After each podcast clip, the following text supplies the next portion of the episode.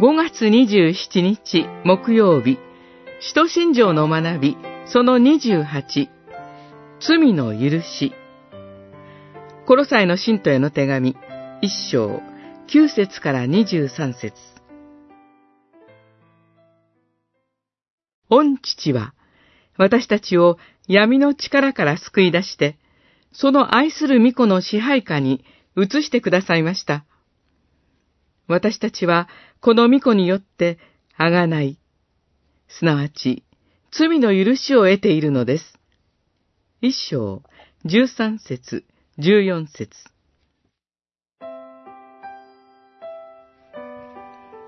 使徒信条は、救いの恵みとして罪の許しを告白します。キリストは私たちの代わりに十字架の裁きを受け、その死によって罪をあがなってくださいました。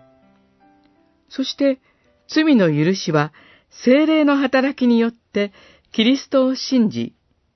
罪を心から悔い改める者に与えられます。教会はこの恵みを信仰義人とも呼んで大切にしてきました。許されることで、心に重くのしかかっていた負い目は取り除かれ、世界は闇から光へと変わります。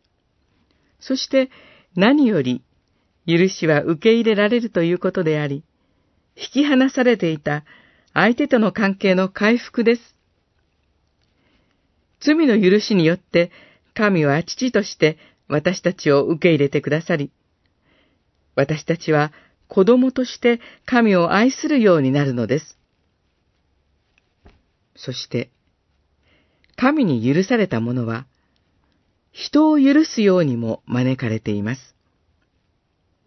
多くの借金を免除してもらった人が、自分への負債はわずかでも、容赦なく取り立てるということがあってはなりません。マタイによる福音書、18章33節多く許された人は、多く愛するようになります。神との平和を与えられた人は、人との和解に生きるようになるのです。